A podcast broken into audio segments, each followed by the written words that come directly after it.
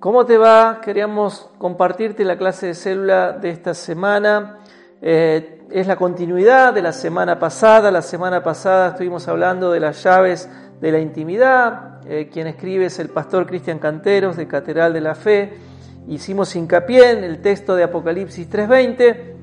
He aquí, yo estoy a la puerta y llamo. Si alguno oye mi voz y abre la puerta, entraré a él y cenaré eh, con él y Él conmigo. Y como decíamos la semana pasada, si tuviste la oportunidad de verlo, de compartir la célula con, los hermanos, em, decíamos esto, de que esta es una carta que el Señor Jesús escribe a la iglesia. La usamos muchas veces para los eh, no cristianos, pero en realidad es una carta para la iglesia. El Señor está diciendo, yo estoy a la puerta de tu corazón y quiero entrar, quiero intimar con vos. ¿Por qué? Porque la potestad de abrir esa puerta del corazón está en nosotros, la llave de la intimidad la tenemos nosotros. Y en la intimidad se fortalece el carácter. Mateo 6:6 dice, mas tú cuando ores, entra en tu aposento y cerrada la puerta, ora a tu Padre que está en secreto, y tu Padre que ve en lo secreto te recompensará en público. Estamos en una era donde todo se expone, y más con este tiempo que todo pasa por las redes sociales, ¿no? Pero mayormente se muestran los éxitos, se muestra qué feliz que soy, lo rico que estoy comiendo, el viaje que hice, bueno, en este tiempo no se pueden hacer viajes, pero si en los tiempos anteriores o los que vendrán, el viaje que hice, los logros, ¿no? Se muestran siempre los logros, no las derrotas. Pero nuestras mayores victorias para el Señor Jesús están en el ámbito de lo privado, en donde el carácter se desarrolla, es ahí en lo privado, donde nadie nos ve, donde nadie te conoce, es donde no podemos engañar a Dios y engañar a los que están a tu lado. Por eso que el Señor nos llama a la intimidad para transformarnos. Y en ese lugar de intimidad donde cultivamos el aceite de la relación con Dios, cultivamos el aceite de conocer más al Espíritu Santo, somos transformados no por lo que nosotros le decimos a Dios, sino por lo que Dios nos dice a nosotros en intimidad y obedecemos a lo que el Señor nos dice.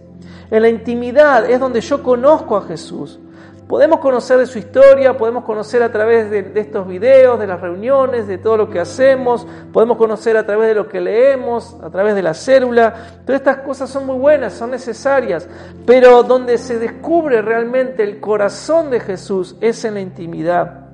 Cuando lo dejo entrar en mi vida, cuando lo dejo entrar en mi corazón y paso tiempo a solas con Él.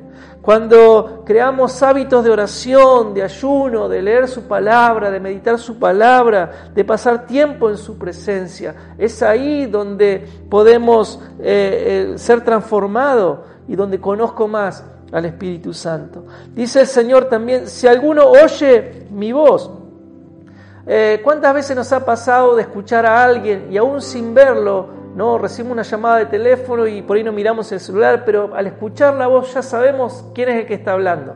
O si alguien en tu familia eh, habla desde el otro lado donde no lo puedes ver, sabemos quién de nuestra familia está hablando porque podemos discernir su voz, podemos distinguir su voz. Y solo se reconoce la voz de alguien que conoces. No necesitas saber quién habla porque ya lo identificamos, como decías. Entonces, si alguno oye mi voz, es una invitación todos podemos acceder al beneficio de escuchar a Dios, de distinguir su voz.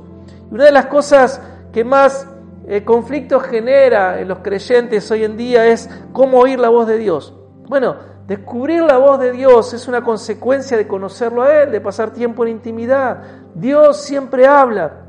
A veces hay personas que mistifican la voz de Dios. No, estoy esperando que Dios me hable con una voz audible. Algunos sí lo han escuchado. Pero Dios te va a hablar a través de un hermano, te va a hablar a través de este video, te va a hablar a través de una película, Dios te va a hablar de tantas maneras.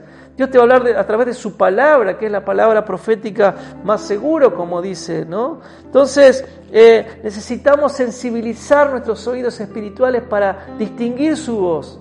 A veces está la voz de las circunstancias, está la voz de la carne, también está la voz de Satanás, pero también está la voz de Dios y tenemos que distinguir su voz por encima de, otras, sus otras voces. No, Dios en la antigüedad le habló a tantos hombres, en el Nuevo Testamento vemos también cómo Dios hablaba eh, a los eh, profetas, a los discípulos, a distintas personas.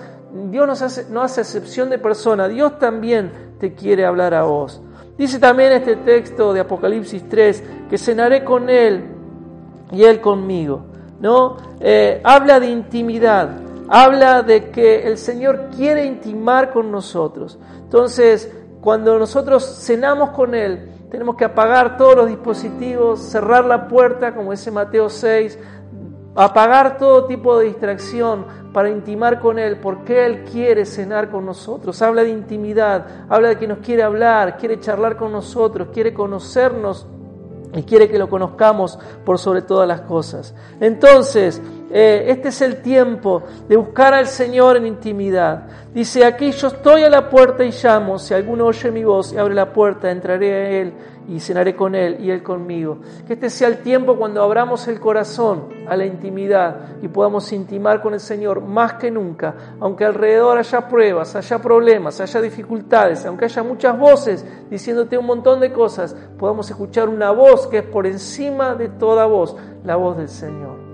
Señor, queremos escucharte en este tiempo, queremos intimar con vos, porque ahí la intimidad somos transformados, transformado nuestro carácter, Señor, como leíamos recién. Señor, transfórmanos en la intimidad, Señor, al conocerte y al obedecerte. Señor, ahí la intimidad es donde se desnuda nuestro corazón, Señor, y se expone todo lo que en él hay.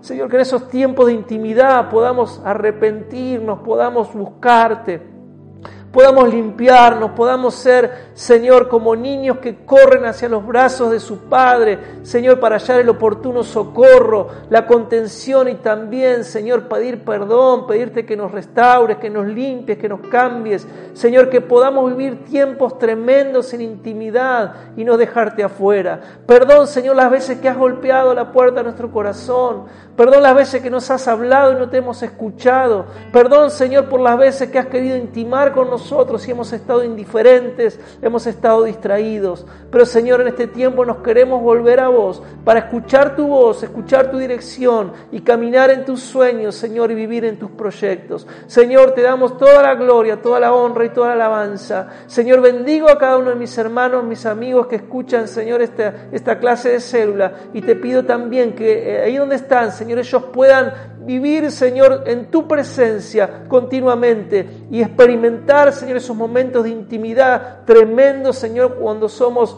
abrazados por tu presencia. Te lo pido en el nombre de Jesús. Amén.